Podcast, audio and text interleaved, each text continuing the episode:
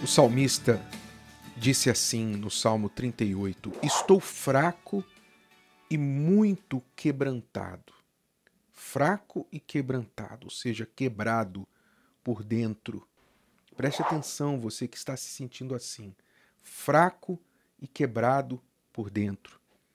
Ele continua dizendo: Tenho rugido pela inquietação do meu coração coração inquieto, coração atribulado, ansioso, coração que não descansa. Coração aqui se trata de alma, dos sentimentos especialmente. A inquietação dos sentimentos, quando a pessoa não consegue descansar, não consegue ter paz. E você sabe que para você tomar decisões certas, decisões melhores, de qualidade, você precisa ter paz, você precisa ter calma. O seu espírito precisa estar acalmado.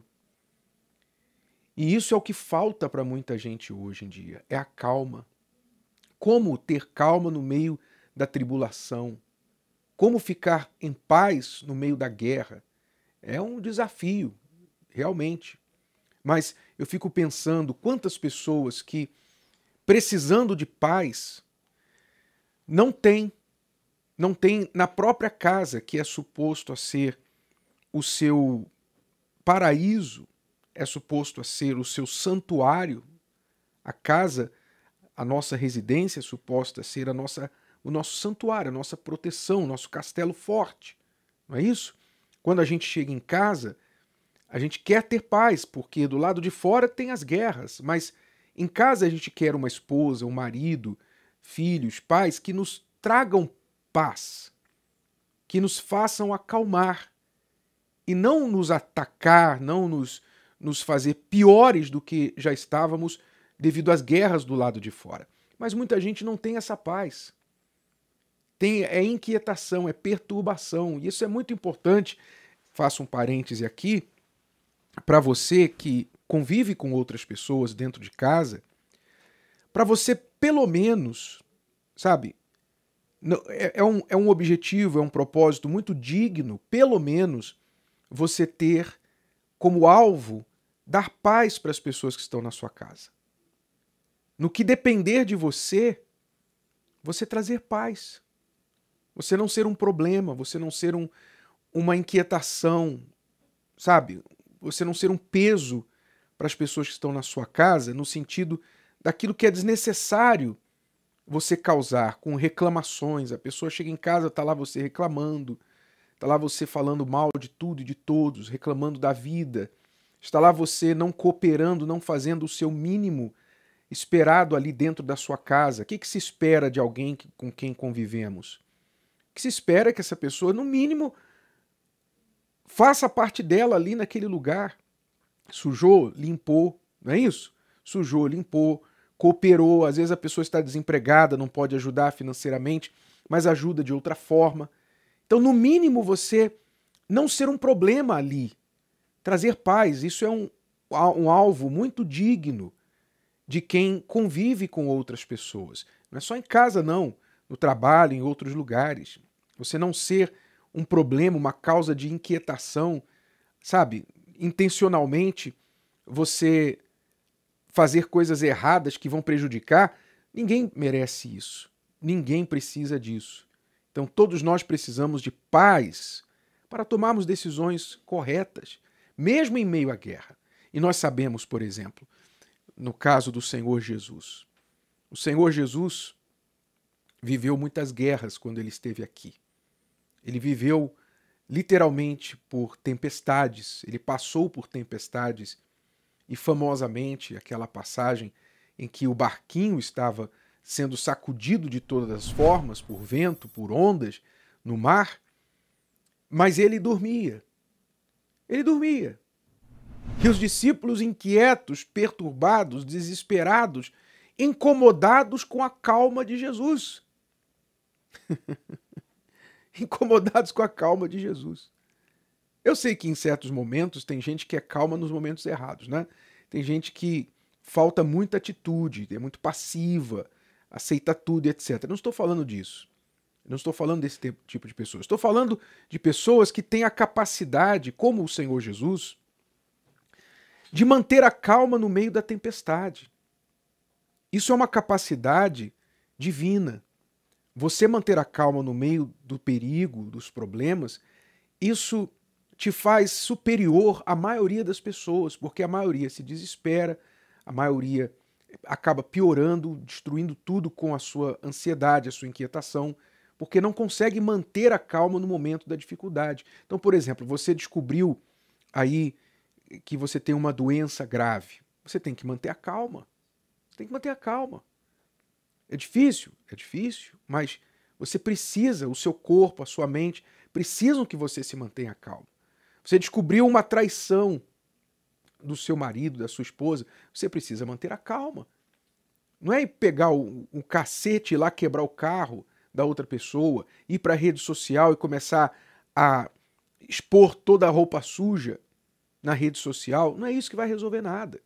Você tem que manter a calma, você tem que respirar, você tem que abster-se talvez de uma decisão imediata movida por, pela raiva, pela, pelo, pelo sentimento de vingança.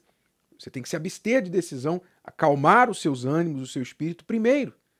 Você descobriu que o seu filho está usando drogas, seu filho está fazendo uma coisa absurda que você nunca imaginava. Você descobriu que o seu filho é uma outra pessoa. Ele posava de anjinho e, na verdade, por trás das suas costas, ele é um capeta. E agora o que, que você faz? Você vai lá e quebra a cara dele? Você faz tudo para piorar a situação? Não, não é isso. Você tem que se acalmar. Primeiro você tem que se acalmar. Acalme-se. Bispo, como é que eu me acalmo? Ele dá o segredo no próximo versículo. Depois de falar, tenho rugido pela inquietação do meu coração, tenho rugido, imagine um leão rugindo. Assim tem muita gente com um leão rugindo dentro dela. A ansiedade é o leão que ruge dentro dela. Mas ele responde no próximo versículo, dizendo assim: Senhor, diante de ti está todo o meu desejo, e o meu gemido não te é oculto. Ou seja, ele pega aquela inquietação, aquela fraqueza, aquele coração quebrado, ele pega tudo isso e coloca diante de Deus derrama diante do Pai. Fala, Senhor, está aqui, é isso que está acontecendo comigo, esse é o meu gemido, essa é a minha dor, o que, que eu faço? Ajuda-me, acalma o meu coração, me dá uma luz, uma direção, o que, que eu devo fazer, o que, que eu tenho que fazer? Então, ali, ele supera a inquietação do seu coração.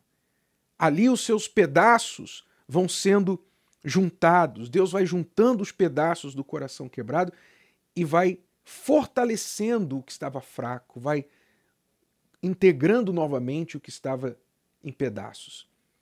Assim é que você deve lidar com essa ansiedade, essa inquietação que está dentro de você. Coloque isso diante de Deus, ao invés de você ficar ligando para o mundo inteiro, ao invés de você ficar buscando uma postagem interessante para colocar na rede social para ver quem vai curtir, quem vai deixar um comentário, sabe, para fazer você se sentir melhor e etc. Em vez de você ficar procurando consolo nas redes sociais, consolo nas pessoas, consolo no entretenimento, pegue as suas inquietações e faça isso aqui, ó, tá aqui, ó. Salmo 38, versículo 9. Senhor, diante de ti está todo o meu desejo, e o meu gemido não te é oculto. Então, tanto o desejo, que é a, a ansiedade pelas coisas que você quer, quanto o gemido, que a dor pelo que você está sofrendo, ele colocou diante de Deus. Ele falou: Senhor, está aqui. O que eu quero amanhã e o que eu sofri ontem, eu estou colocando diante do Senhor. Está aqui. Eu não posso carregar isso comigo. Eu não vou ficar perdendo sono. Eu não vou ficar me perturbando por causa disso. Eu coloco isso diante do Senhor. E a palavra dele promete que quem faz isso, quem lança a sua ansiedade sobre ele, recebe de volta o cuidado dele. Ele vai cuidar de você. Então, preste atenção. Decisões boas, decisões de qualidade, vêm de um espírito calmo, de um espírito centrado, equilibrado. Se você não está calmo, você tem muito mais probabilidade de errar. E se você errar, você vai piorar e muito a sua situação. Então, as coisas estão desmoronando ao seu redor. Que é que você tem que procurar? Você tem que procurar um lugar seguro. Um lugar seguro é a calma dentro de você. Onde que eu encontro calma? No meio da guerra, no meio da perturbação. Você encontra calma derramando as suas ansiedades, seus gemidos, suas dores, seus desejos diante de Deus. E Ele então vai trazer para você a calma que você precisa. E de repente vai te dar uma luz. De repente você vai saber exatamente o que você tem que fazer. Você vai estar andando sobre as águas como Jesus, no meio da tempestade e ele andando sobre as águas. Não é legal isso? Você também pode fazer isso. Basta você trazê-lo para o seu barquinho. Se o vídeo de hoje te ajudou, você conhece alguém que vai ser ajudado por essa mensagem, passe adiante. E se você ainda não inscreveu aqui no canal, inscreva-se agora. Até a próxima.